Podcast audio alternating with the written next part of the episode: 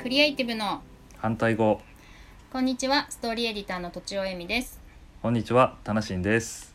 このポッドキャストは私とちおえみが好きな人やお話ししたい人をお呼びしてクリエイティブに関することや哲学的なことを好き勝手に話す番組です、えー、たなしんさん引き続きよろしくお願いしあますよろしくお願いしますはいえっとですね私がツイたなしんさんのツイッターじゃないなそのポイントオブビューを見たのかな、はいですごい食いついたのが、はい身体性のことでしたよね、はいはいそうなんですよねそうそうそうあれはやらなかったですよどんなお話でしたっけえーっとうんこんな時代なんでもううんちょっとそのコミュニケーションの中に身体性を取り戻してったらいいんじゃないかみたいな、はいはいそういう記事を書いたんですよ僕がはいはいコロナだはいからってこと、はい、はいでそれを読んでいただいたというのが、あの、うんうん、ありましたよねはいそうですよねあそこでおすすめいただいた本をですねまだ途中1冊目の途中ぐらいまでしか読んでないんでああーはいはいはいはいすけどそうそうでも私もずっとですね身体性はなんか考える一つのテーマとしてあって、えっと、きっかけとしてはあの AI の研究をしているえ有名な方がいて、そのゲームの AI を開発してるんですけど、はい、その方がですね AI がなくて人間にあるものは、まあ、身体だってうんで身体性だっておっしゃってるんですよねうんで例えばの例で書いてあったのは、うんえっと AI まあ、ゲームの中の AI っていうのは足をパンってかけられた時に何にも気づかないけどバタって倒れた瞬間に倒れたことが分かるとうんだけど人間っていうのはもう蹴られた瞬間分かるわけですよねバランス崩したうん倒れる倒れるっていうのがだからそれがまさに身体性でそれを AI に持たせることは今の段階ではできないみたいな感じだったかうなんあとなんか物を触る時にも AI は触ったってことは分かるんですけどはい人間は触ったことによってなんかあい向こうから返ってくるはいはいはいはい力が返ってきたりとかはい反射を見てるとか感じてるとか触り続けてるのが分かるとかうーん機械は触った瞬間が分かるし離れた瞬間も分かるんだけど触り続けてるは認知しないとかねあーななんるかほどそういうそうそうそうう、ーんそういうのを読んで身体性ってどういうことなんだろうと思っててあーあんまり意識しないですよねでも普段そうですね僕もそうですねあの、まあ、AI っていう文脈じゃ全くないんですけど、うんうんあのちょっと前の回にあの僕左右にはまってますっていう話をして、はい まあ左右がもう体に染みついてるんですけど、はいえっとまあ、今年の頭に、えっと、それこそ行動指針っていうのを掲げていて、うんえーまあ、血流を良くするとかなんとか書いてるんですけど、うんはい書いてありますまあなんかそそういうところから結構ですね自分の体について、えーっとすごい考えるようになったんですよ。うーんはいでその血流を良くしようって思ったのは、まあ、去年にまあ遡るんですけど、うんまあ、僕のちょっとつてで、えっとまあ、静岡県の朝霧高原っていうところをご存知ですかねわかりません富士山のすぐそばで、えっとはい朝霧ジャンボリーとかいうキャンプ場大きいキャンプ場キャンプ場があったりとか。はいする場所で朝霧ジャムっていうねあの毎月毎年、あのい音楽イベントとかもやってたんですけどそうこーで,、ん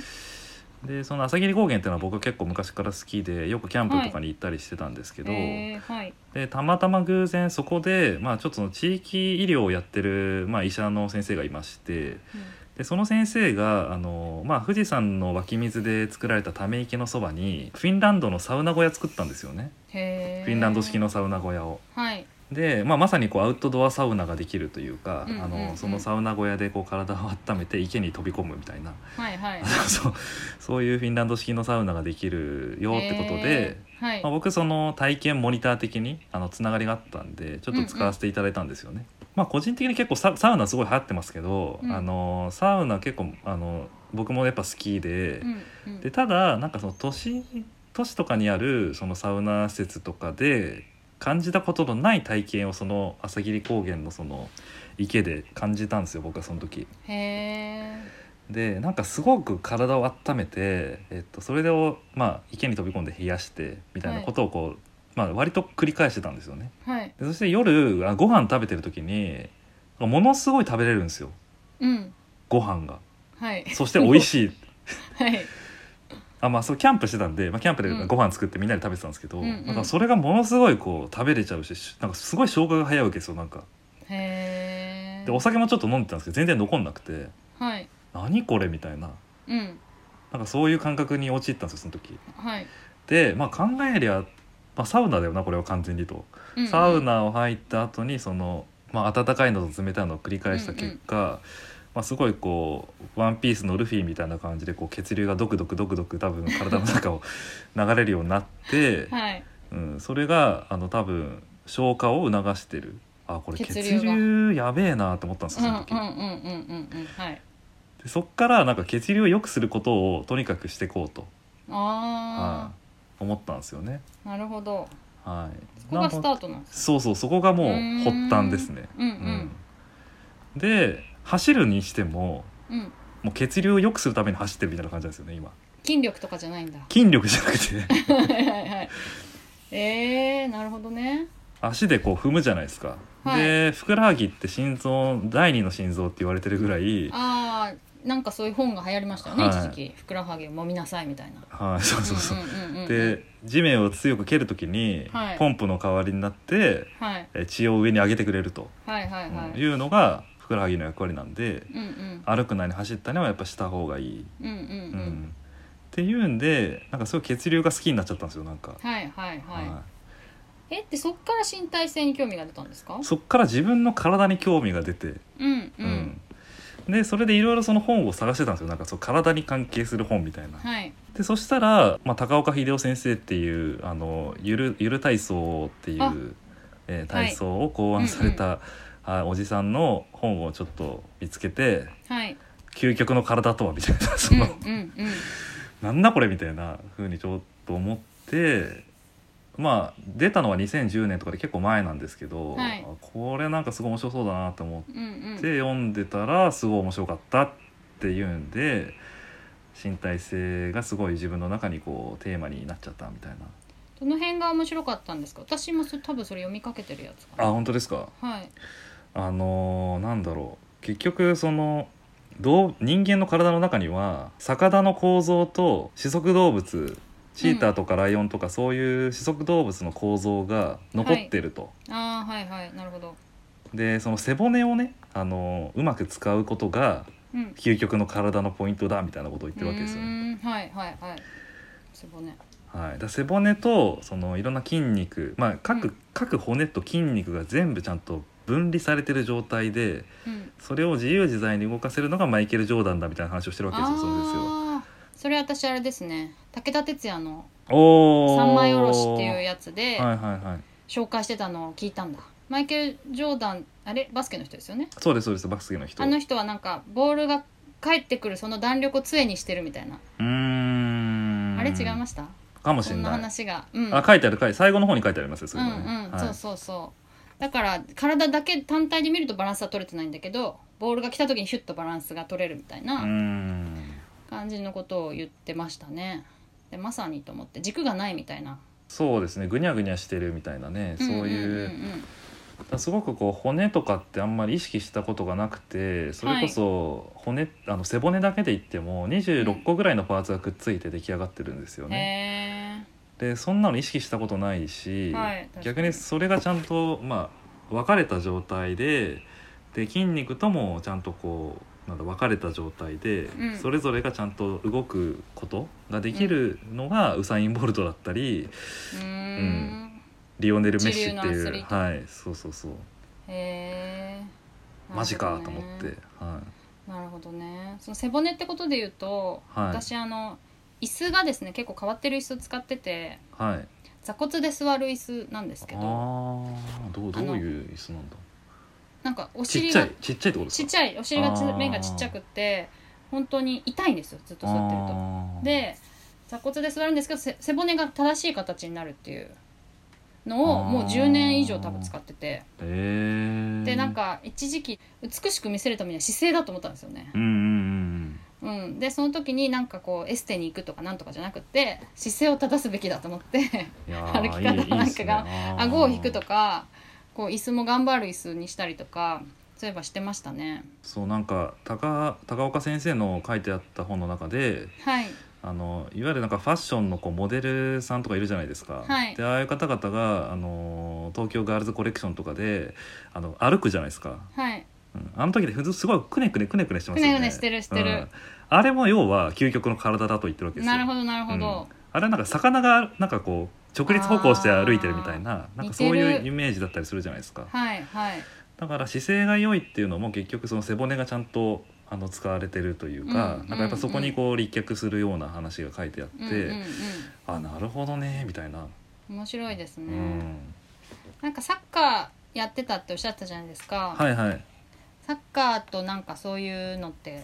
つながるとかありますいやつながりますよめちゃめちゃね私もバレエとお久しぶりにやってねめちゃめちゃこうつながるなってことがあるんですよね、うんうんどんなとこであったりしますかいやなんか僕があの発見だったのは、まあはいリオリオネル・メッシっていうまあスーパー選手がいるんですけど、はいバルセロナで今、まあ、去就が問題になってるスーパースターですけど、あ そうなんですか、はい、彼がはいなんであんなにねちっこいのにすばしっこくて、えー巨漢の男をくりくかいくぐってうんうんでシュートバンバン決められるんだろうみたいな思ってたところがあってはいでその魚の構造と四足動物の構造を、まあ、フル活用してるのが究極の体だっていうことを、まあ、高岡先生は言ってるわけですけうど、んまあ、そういう視点で見るとメッシは本当に人間じゃないんですよ。へまあ、ー動物だし魚なんですよねなんかへえ見たその動き体の動きがそへうえなんかそう見るとすごい腑に落ちて、うんうんううんんあ